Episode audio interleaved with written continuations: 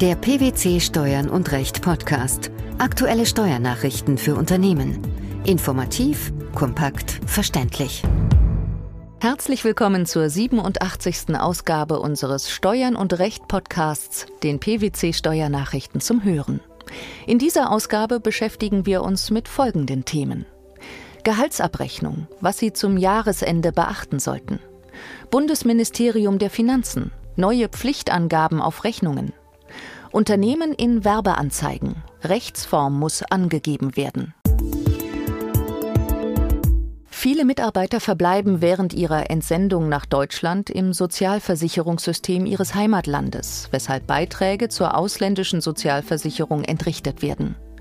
Nach der geltenden Rechtslage sind Arbeitgeber seit dem Veranlagungszeitraum 2010 verpflichtet, Beiträge des Arbeitgebers und des Arbeitnehmers zur ausländischen Sozialversicherung auf der elektronischen Lohnsteuerbescheinigung auszuweisen.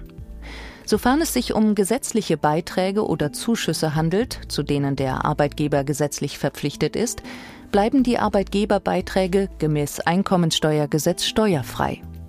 Die geleisteten Arbeitnehmer und gegebenenfalls Arbeitgeberbeiträge können im Rahmen der Einkommensteuererklärung als Sonderausgaben berücksichtigt werden.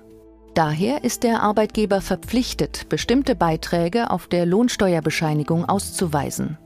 Welche ausländischen Sozialversicherungsbeiträge gehören dazu? Zu den auszuweisenden Beiträgen gehören Arbeitgeber- und Arbeitnehmeranteile zur ausländischen gesetzlichen Rentenversicherung, Zuschüsse des Arbeitgebers an ausländische Versicherungsunternehmen bei Fällen der freiwilligen, gesetzlichen oder privaten Kranken- und Pflegeversicherung im Ausland und Arbeitnehmerbeiträge zur Arbeitslosenversicherung bei Zahlungen an einen ausländischen Sozialversicherungsträger. Nach Auffassung der Finanzverwaltung dürfen Beiträge zu einer ausländischen gesetzlichen oder privaten Kranken- und Pflegeversicherung jedoch nicht auf der Lohnsteuerbescheinigung ausgewiesen werden. Voraussetzung für den Ausweis der ausländischen Sozialversicherungsbeiträge ist außerdem, dass eine Vergleichbarkeit der ausländischen mit den inländischen Sozialversicherungsbeiträgen und Sozialversicherungsträgern besteht. Was bedeutet das? Welche Art von Beiträgen ist ausgeschlossen? Beiträge zur ausländischen Sozialversicherung, die aufgrund von tariflichen oder betrieblichen Vereinbarungen entrichtet werden, fallen nicht unter die Steuerbefreiungsvorschrift des Einkommensteuergesetzes. Sie dürfen daher nicht ausgewiesen werden und Arbeitgeberleistungen sind im Rahmen der Gehaltsabrechnung in Deutschland der Lohnsteuer zu unterwerfen. In den EU- bzw. EWR-Ländern Belgien, Irland, Lettland, Malta, Norwegen, Portugal, Spanien dem Vereinigten Königreich und Zypern werden sogenannte Globalbeiträge gezahlt. Diese Länder kennen, anders als Deutschland, keine Aufteilung der Beiträge zur Sozialversicherung auf verschiedene Versicherungszweige. Wie funktioniert der Globalbeitrag? Mit dem Globalbeitrag werden Leistungen unter anderem bei Arbeitslosigkeit, Krankheit, Mutterschutz, Invalidität, Alter und Tod finanziert. Das Bundesfinanzministerium hat daher festgelegt, wie die geleisteten Globalbeiträge zur Ermittlung der steuerlich berücksichtigungsfähigen Vorsorgeaufwendungen prozentual aufzuteilen sind. Die Aufteilung ist auch hinsichtlich der Beiträge zur Altersvorsorge bei der Ausstellung von Lohnsteuerbescheinigungen durch den Arbeitgeber zu beachten. Was müssen Arbeitgeber zum Ausweis der Beiträge noch wissen?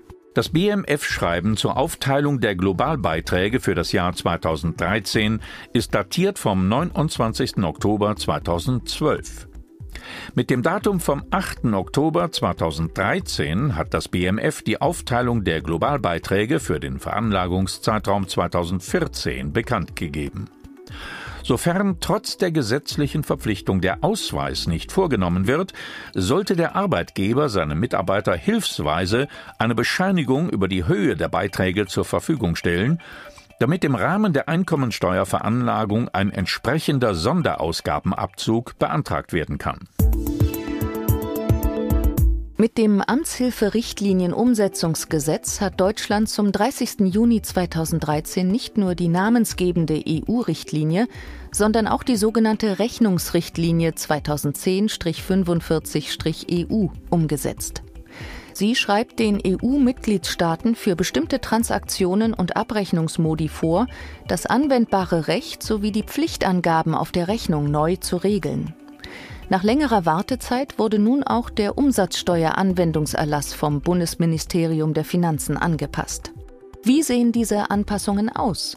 Während der vergangenen Monate war im Hinblick auf die Umsetzung der Rechnungsrichtlinie vielfach die Befürchtung laut geworden, dass die Bezeichnung Gutschrift auf einer kaufmännischen Gutschrift, die vom leistenden Unternehmer ausgestellt wird und bei Stornos oder Preisminderungen zum Einsatz kommt, zu einer Steuerschuld nach den einschlägigen Regelungen im Umsatzsteuergesetz führen könnte. Das BMF ist nicht nur diesen Befürchtungen entgegengetreten, sondern es zeigt sich in Hinblick auf die neuen Rechnungsanforderungen auch sonst praxisfreundlich. Für die Angabe Gutschrift bei Abrechnung durch den Leistungsempfänger kann auch die entsprechende Bezeichnung aus anderen Sprachfassungen der Rechnungsrichtlinie herangezogen werden, etwa bei Self-Billing. Es ist außerdem möglich, eine andere Bezeichnung zu verwenden, sofern sie hinreichend eindeutig ist, beispielsweise Eigenfaktura. Fehlt diese Angabe auf einer Gutschrift, kann der Vorsteuerabzug versagt werden. Auch für die anderen neuen Pflichtangaben auf der Rechnung, etwa wenn das Reverse Charge Verfahren angewendet wird oder wenn über Reiseleistungen und Leistungen abgerechnet wird, die der Differenzbesteuerung unterliegen, räumt das BMF die Möglichkeit ein, einen entsprechenden fremdsprachigen Begriff aus einer anderen Sprachfassung der Richtlinie zu verwenden. Was ist in diesen Fällen bei der Ausstellung der Rechnung jedoch zu beachten? In diesen Fällen ist es nicht vorgesehen, eine andere hinreichend eindeutige Bezeichnung zu verwenden. Das BMF-Schreiben enthält eine Übersicht über die neuen Pflichtangaben in den anderen Sprachfassungen der Richtlinie. Rechnungen und Gutschriften über innergemeinschaftliche Lieferungen und über Leistungen, die dem Reverse Charge Verfahren unterliegen, müssen außerdem spätestens am 15. Tag nach dem Ende des Monats ausgestellt werden, in dem der Umsatz ausgeführt wurde. Das BMF verweist aber darauf, dass eine spätere Ausstellung keine Ordnungswidrigkeit im Sinne des Umsatzsteuergesetzes darstelle. Nach einer Übergangsregelung wird es bis zum 31. Dezember 2013 nicht beanstandet, wenn eine Rechnung nicht nach den neuen Vorgaben ausgestellt wurde. Mit Urteil vom 18. April 2013 hat der Bundesgerichtshof entschieden, dass Unternehmen ihren Namen und ihre Rechtsform angeben müssen, wenn sie werben. Damit gab das Gericht einem Verbraucherschutzverein aus Nordrhein-Westfalen Recht. Wieso hatte der Verein geklagt? Der Verein hatte gegen einen Unternehmer geklagt, weil der in seiner Werbung seine Rechtsform nicht angegeben hatte. In einer mehrseitigen Zeitungsbeilage bewarb der Einzelkaufmann seine Produkte. Dabei nannte er zwar seinen Namen, sparte sich aber den Rechtsformzusatz eingetragener Kaufmann. Dagegen wandte sich der Verbraucherschutzverein und verlangte von dem Unternehmer, künftig solche Werbung zu unterlassen, weil sie aus Sicht des Verbraucherschutzvereins für die Verbraucher irreführend war. Ohne den Rechtsformzusatz sei für den Verbraucher nicht erkennbar, um wen es sich bei dem werbenden Unternehmen handele. Damit verstoße der Unternehmer gegen die einschlägigen Regelungen im Gesetz gegen den unlauteren Wettbewerb. Gemäß diesen Regelungen darf ein Unternehmer keine Informationen zurückhalten, die für die Entscheidung des Verbrauchers wesentlich sind.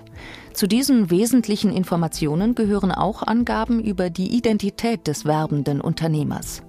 Wie muss die Identität angegeben werden? Wie die Identität näher konkretisiert wird, ist gemäß dem Urteil des Bundesgerichtshofs nach den entsprechenden Vorgaben in der Richtlinie des Europäischen Parlaments und des Rates über unlautere Geschäftspraktiken zu bestimmen. Diese Regelung wurde durch 5a Absatz 3 Nummer 2 im Gesetz gegen den unlauteren Wettbewerb in deutsches Recht umgesetzt, sodass zur Auslegung der deutschen Bestimmung auf die Regelung der gemeinschaftsrechtlichen Rechtsgrundlage zurückgegriffen werden muss. In der Richtlinie heißt es, Anzugeben sind Anschrift und Identität des Gewerbetreibenden wie sein Handelsname. Also gehört auch der Handelsname zu den wesentlichen Informationen über die Identität des werbenden Unternehmens. Diese Überlegung greift auch für Unternehmen auf dem deutschen Markt, für welche die gesetzliche Vorschrift des Gesetzes gegen den unlauteren Wettbewerb gilt. Der Handelsname eines deutschen Unternehmens besteht immer auch aus dem Rechtsformzusatz. Damit muss jedes werbende Unternehmen seinen Namen und seine Rechtsform angeben. Ausdrücklich stellt der BGH fest, es komme dabei nicht auf den Einzelfall an. Die Angabe der Rechtsform ist zwingend. Er verurteilte den Unternehmer, künftig keine Werbung ohne Rechtsformzusatz zu schalten. Hinweise zur Gehaltsabrechnung am Jahresende die neuen Pflichtangaben auf Rechnungen sowie die obligatorische Angabe der Rechtsform in Werbeanzeigen eines Unternehmens. Das waren die Themen der 87. Ausgabe unseres Steuern und Recht Podcasts, den PwC Steuernachrichten zum Hören. Wir freuen uns, dass Sie dabei waren und hoffen, dass Sie auch das nächste Mal wieder in die PwC Steuernachrichten reinhören. Steuerliche Beiträge zum Nachlesen finden Sie in der Zwischenzeit unter blogs.pwc.de slash steuern und recht.